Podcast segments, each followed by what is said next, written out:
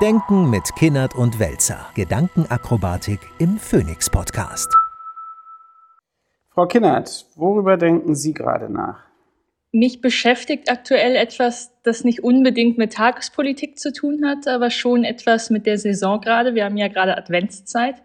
Und mir fällt in der Adventszeit, aber mir fiel es schon auch zum Heiligen St. Martinstag irgendwie auf, dass hier in Berlin, wo ich ja wohne, wir vom Senat, der links geprägt ist, äh, auch eine Schulpolitik, eine Bildungspolitik an die Hand bekommen haben, die ja säkularisierter ist als in anderen Teilen Deutschlands. Und zwar derart säkularisiert, dass Religion beispielsweise kein Pflichtfach in der Schule ist, dass diejenigen, die ähm, nicht getauft sind beispielsweise, auch nicht verpflichtend einen Ethikunterricht machen müssen, sondern dann eine Freistunde haben dass wenn hier eigentlich ähm, das St. Martinsfest ist, das ja einen religiösen Ursprung hat, dass es dann Sonne, Mond und Sterne fest genannt wird, um ja nicht diejenigen auszuschließen, die nicht dieser Religion nahestehen.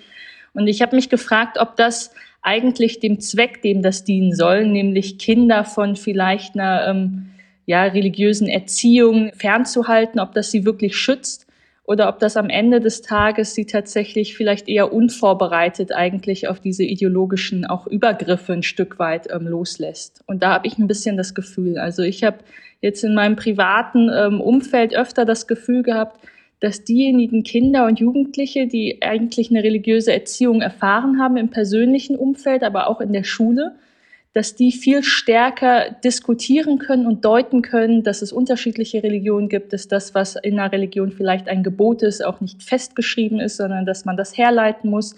Also da ist für mich ein Gefühl auch für Paradoxie, ein Gefühl für Deutung da. Während Kinder, von denen ich das Gefühl habe, die werden extrem von genau diesem Apparat geschützt, da viel leichter drauf reinfallen und sagen, aber der eine gehört zu dieser Religion und der hat gesagt, das muss so, also muss das auch so. Also da finde ich, steckt weniger Reflexion hinter. Und da habe ich mich gefragt, ob das eigentlich etwas ist, das den Zweck erfüllt. Also es erfüllt eigentlich, würde ich spontan sagen, ohne mir jedem Leben Gedanken darüber gemacht zu haben, natürlich gar keinen Zweck. Weil das ist, das ist ja sozusagen immer der Versuch der Sinnentleerung. Also bevor irgendwas, was mit Sinn verbunden sein könnte, mit irgendwelchen problematischen Konnotationen verbunden sein könnte, lässt man den Sinn lieber weg und entleert das. Das ist ja so wie, wie Meister Propper oder sowas, ja, macht alles weg. Und insofern würde ich, wie gesagt, spontan Ihnen zustimmen, dass wenn gar keine normative Orientierung vorhanden ist, es natürlich extrem leicht ist, normative Orientierungen zu installieren. Die Frage ist natürlich, ob das etwas ist, das sich auch auf andere Phänomene übertragen lässt. Beispielsweise, wenn wir Milieus sehen, ähm, auch politisch, die so moralgetränkt sind. Wir haben ja öfter schon mal über die Grünen gesprochen, wie schnell Moral die Seiten wechseln kann. Das ist für mich ähm, auch irgendwie verwandt damit, weil ähm, ich kenne das ja aus meinem konservativen, auch äh, christlichen Umfeld dass wir ja oftmals den Vorwurf bekommen, wie ewig gestrig, wie reaktionär wir wären, weil wir genau diese Ursprünge vielleicht auch kennen und wertschätzen. Und ich habe aber das Gefühl, dass genau das andere Lager, diejenigen, die all das verneinen, diejenigen sind, die am Ende viel leichter auch auf Dinge hineinfallen können. Ich kann Ihnen ein Beispiel sagen, was das total bestätigt. Wir haben ja vor vielen Jahren ein Forschungsprojekt darüber gemacht, über sogenannten Rettungswiderstand. Also wer waren diejenigen im Nationalsozialismus, die Verfolgte gerettet haben. Und da gibt es extrem interessante Fälle dabei. Aber es gibt insbesondere auch diejenigen, die wirklich aus keiner Reflexion heraus die tollsten Sachen gemacht haben. Es gab sogar einen KZ-Kommandanten, der war ursprünglich bei der Luftwaffe und war wegen einer Verletzung und sowas, wurde seine Laufbahn verändert und der findet sich irgendwann als Kommandant eines Lagers wieder. Der war kein überzeugter Nationalsozialist, aber auch kein Gegner. So, und der kommt in dieses Lager und sieht, dass die Zustände katastrophal sind. Also die Häftlinge haben zu wenig zu essen, die haben schlechte also Kleidung und das ist alles völlig desolat. Und was macht der? als jemand, der sozusagen verwaltungsmäßig und so weiter und an nichts Böses denkt. Er sorgt dafür, dass es mehr zu essen gibt. Er sorgt für, für Kleidung. Er sorgt dafür, dass es warm ist und sowas. Wo seine ganzen Untergebenen drehen total durch. Und er hat noch eine Menge mehr solcher Sachen gemacht. Und er hat eigentlich die ganze Zeit nicht wirklich verstanden, in welchem System er operiert. Er ist auch der einzige KZ-Kommandant, der sich dann unter französischer Besatzung den Behörden gestellt hat. Weil er überhaupt nicht auf die Idee gekommen ist, dass er selber irgendwie was Verwerfliches getan hat, hat er auch nicht gemacht. So.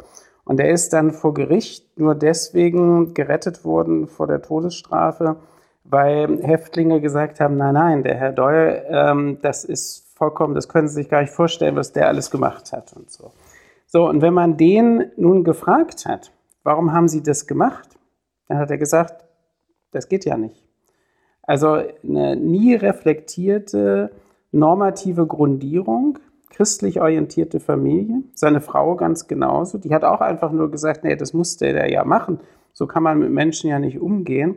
Und solche Fälle hatten wir viele, die sozusagen einfach eine Justierung, eine normative oder moralische Justierung hatten, weil sie irgendetwas erlebt haben, sozialisiert worden sind in so etwas, was Sie gerade beschrieben haben. Und ohne das geht das natürlich nicht. Ohne das haben Sie, dann muss man abstrakt, keine Ahnung, äh, Ethikunterricht gehabt haben oder irgendwie sowas in der Art. Aber ich glaube, der Punkt, den Sie benennen, der wirklich zentral ist, wenn da nichts ist, dann kann das besetzt werden von allem möglichen Quatsch. Ja? Und insofern würde ich das auch sagen, es muss eine normative Orientierung irgendwie da sein, auch damit man sie verändern kann oder damit man sie selber aktiv bewerten kann oder so. Also nun gibt es ja nicht nur diejenigen, die sagen, ähm, wir brauchen gar keine Religion und gar keine normative Grundlagen, sondern auch diejenigen, die das dann eben besetzen, ähm, so eine Trump-Kirche oder so ein extremer Evangelikalismus ähm, in Amerika. Das sind ja eben genau die Dinge, die in so ein Vakuum dann auch hineinstoßen. Was sagt das über eine Gesellschaft, die eigentlich komplexer wird, wo wir eigentlich viel mehr Reflexions- und Deutungsvermögen brauchen, die aber am Ende so fiebrig ist, dass wir die einen haben, die extrem gar nichts haben wollen und die anderen, die extrem alles haben wollen. Ja, und man müsste noch einen Punkt ergänzen. Wir haben ja eine Religion, nämlich eine Religion des Konsums. Ja, also das ist ja sozusagen ein Gottesdienst, der täglich absolviert wird, der auch liturgisch durch alle möglichen Werbemaßnahmen und Einblendungen und sonst was den Leuten präsentiert wird. Und das erste Gebot ist einfach, du sollst kaufen. Ja? Und diese Religion äh, macht natürlich ein sehr spezifisches Sinnangebot. Nämlich ein Sinnangebot, was darin besteht, dass man sagt, du kriegst Sinn, wenn du mich kaufst. Also ein Produkt sagt das. Und das ist ziemlich fies, weil es im Unterschied zu, sagen wir mal, religiösen Orientierung natürlich ein Glück ist, was sich permanent selber entwertet, weil ihm ja immer das nächste folgt. Ja, das hält ja nicht vor. Aber trotzdem ist es, glaube ich, wenn man jetzt, sagen wir mal, auch bestimmte wirtschaftspolitische Einlassungen und sowas sich reinzieht, dann haben die natürlich religiöse Züge, weil sie an ein Glaubenssystem gekoppelt sind. Aber ein Glaubenssystem, was gewissermaßen keine Transzendenz hat, sondern eigentlich nur in dem permanenten Produzieren und Reproduzieren des Immergleichen besteht. Ich kämpfe ja auch seit Jahren ein bisschen damit, ähm, eine Position zu haben zum Thema Zuwanderungsdebatte und Integration vor allen Dingen. Weil ich ja oft nicht nur Geflüchtete treffe, sondern Migranten, die auch sagen, worein soll ich mich denn integrieren? Und da kommt ja auch oftmals, auch gerade von so einer konservativen Seite, ähm, du musst zumindest Wirtschaftsaufsteiger sein. Du sollst den Deutschen nicht auf der Tasche liegen, du musst die Sprache sprechen, du musst die Bildung kennen, du musst irgendwie arbeiten können und zuzahlen können. Und da macht's ja schon Stopp. Und das finde ich ja auch dann gefährlich, dass in dem Moment, in dem wir auch kulturelle Züge auf ein Stück weit vernachlässigen, dass genau dann ja auch wieder eine Lehre da ist und dass man sich dann nicht wundern muss, wenn genau ähm, dieses Sinngefüge von anderen besetzt wird.